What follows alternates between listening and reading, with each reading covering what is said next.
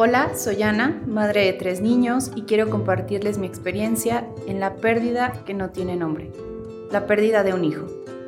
Cómo fue, cómo lo viví y cómo lo sobrellevé. Espero que mi historia te sirva de apoyo, te sirva de consuelo y que te ayude a entender cómo la vida sigue.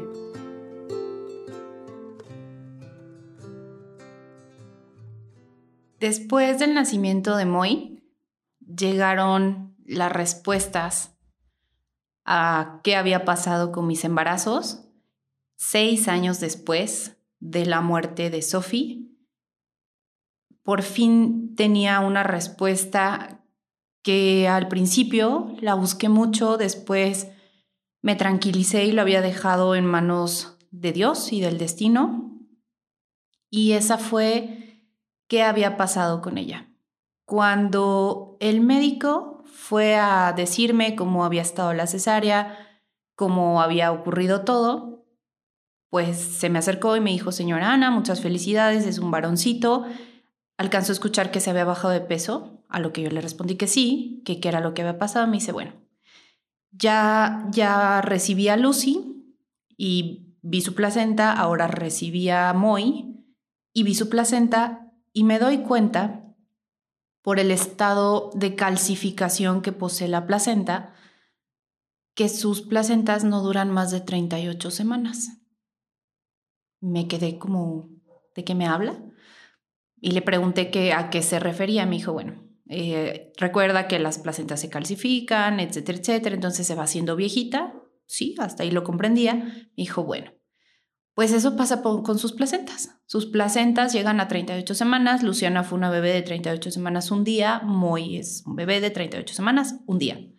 Y tenemos la misma variante en la placenta.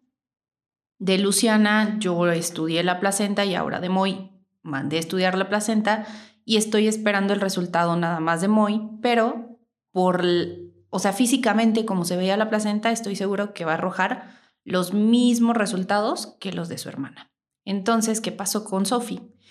Sophie era una bebé de 40 semanas, dos semanas más de lo que mi placenta aguantaba. ¿Qué pasó? Que obviamente, como era mamá primeriza, querían dejarme hasta el final. Obviamente mi médico, el que me trataba en ese momento, él nunca imaginó que mis placentas iban a llegar solo a 38 semanas. No es su culpa, no lo he culpado. Era una mamá primeriza. Él, pues, me imagino yo que en su, en su experiencia no le había tocado un caso así, quiero pensarlo. Entonces, eso era mi respuesta después de seis años, lo que le había pasado a mi bebé. ¿Qué sentí? Dolor, porque no es fácil enterarte que prácticamente tu bebé se murió de hambre, que tú ya no le estabas nutriendo, que ya no podías pasarle nada. No era mi culpa, me queda claro, no fue mi culpa, pero sí fue un shock un poquito fuerte el, el saber qué era lo que, lo que le había pasado a Sophie. Obviamente agradecí el, saber qué era lo que pasaba. Yo no pensaba ya en más hijos después de Moy, no lo he pensado, pero por fin pude saber qué era lo que estaba pasando con, con mis bebés, por qué Moy se me había bajado de peso, por qué Sofía había muerto y bueno, la respuesta estaba aquí eh, con, con el doctor, el doctor José Soto, que desafortunadamente ya murió, pero quedé muy, muy, muy agradecida con él por todo el trato que me dio, por cómo me explicó, por cómo me habló y que fue el único médico que siempre me trató diferente a todos los especialistas que yo había visto, me trató con mucho cariño, me trató con, con mucho respeto y, y cuidó mucho a mis bebés, cuidó mucho mis embarazos, cuidó mucho todo lo que yo estaba sintiendo porque él sabía que ya había pasado por la muerte de, una hija. Y bueno, tan lo hizo que se detuvo a estudiar las placentas de mis hijos y sí, esa fue mi respuesta a qué era lo que había pasado. Así quedé tranquila hasta cierto punto, pero, pero ya segura de qué era lo que había pasado con mi bebé y que bueno, que si yo hubiera tenido otro embarazo, hubiéramos tenido que cuidar eso y saber que no podía ir más allá de las 38 semanas. Si pasaste por esto, a lo mejor te suena familiar, a lo mejor no. Es una causa muy rara. Lo más común es que se hagan nudos en el cordón o que tengan algún otro problema, incluso que se trocen los cordones de los bebés pero yo nunca había escuchado eso, que la placenta no podía llegar más de cierto tiempo. Sabía que el límite eran 40 semanas, lo leí en muchos libros, incluso el médico que me trataba de Sophie me lo dijo. Entonces es algo muy normal, creo, y es como como se nos ha educado, ¿no? Que son 40 semanas, que 38 está bien, pero 40 es lo ideal. Entonces, pues bueno, es, un, es lo que a mí me pasó, lo que yo viví eh, también viví un aborto espontáneo, que también son causas comunes en las pérdidas de, nuestros hijos, de los bebés.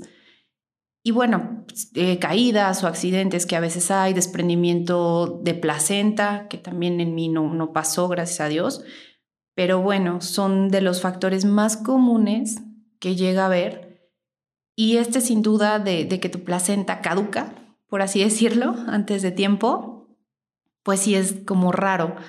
Desconozco la cifra de a cuántas mujeres nos afecta, pero sí sé que es raro. Mi médico me lo comentó, me dijo que no, no era un caso muy común. Entonces, entiendo que es casos, casos esporádicos de esos raros de uno en un millón. Y bueno, esa fue la historia de mis embarazos, la historia del qué pasó con Sophie, cómo después de tantos años y de tanto tiempo llegó una respuesta por fin, que sin duda fue dolorosa, sí, pero me trajo la calma y la tranquilidad de saber cómo tenía que abordar yo mis próximos embarazos en el caso de haberlos.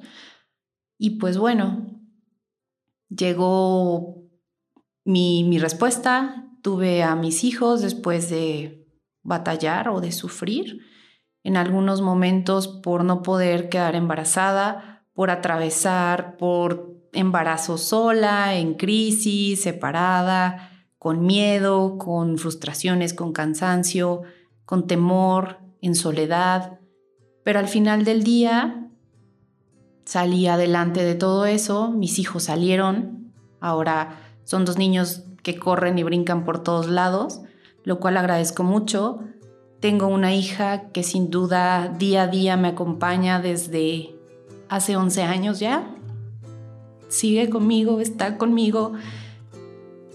Y ahí, ahí sigue, ahí sigue mi Sophie y va a seguir eternamente hasta el día que yo no tenga memoria o hasta el día que de mi último suspiro, ese día mi hija me va a dejar de acompañar.